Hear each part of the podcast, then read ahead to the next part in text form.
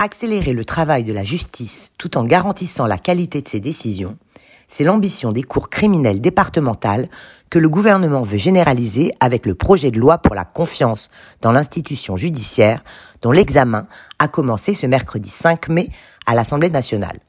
Expérimentés depuis 2019 dans plusieurs départements français, ces tribunaux jugent des crimes sans juré populaire. Cela pour désengorger l'embouteillage d'affaires en attente d'être jugés par les cours d'assises, qui sont les juridictions chargées des infractions les plus graves, comme les crimes punis d'au moins 15 ans de prison. C'est du reste l'objectif avancé par le projet gouvernemental qui est d'accélérer la procédure criminelle pour éviter des placements trop longs en détention provisoire et rendre justice plus rapidement aux victimes en leur évitant une attente souvent insupportable.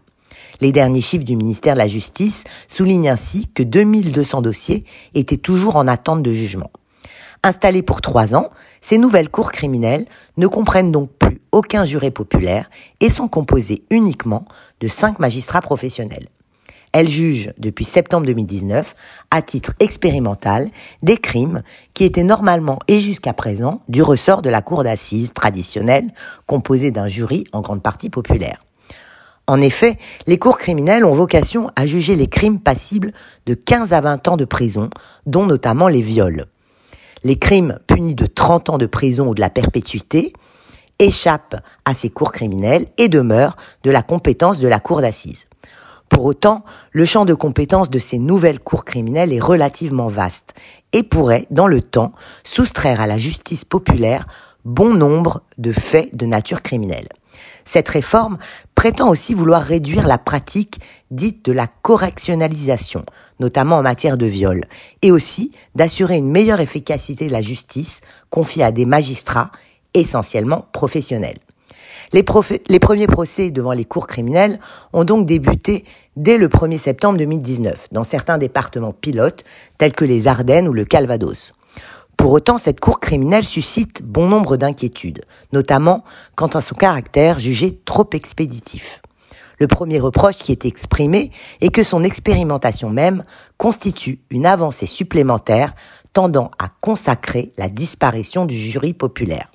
Elle tend en effet à écarter le citoyen de toute participation au procès criminel.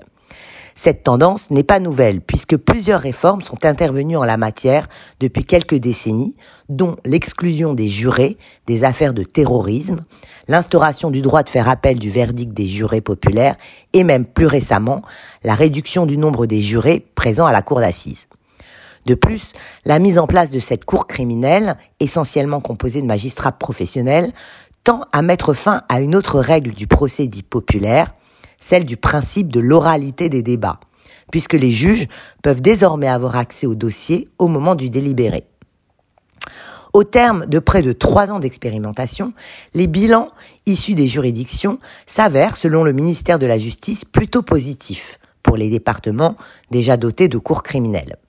Un comité d'évaluation et de suivi de cette expérimentation devra rendre son rapport avant le 31 octobre 2022 pour une généralisation des cours criminels le 1er janvier 2023 sur l'ensemble du territoire national. Affaire à suivre donc.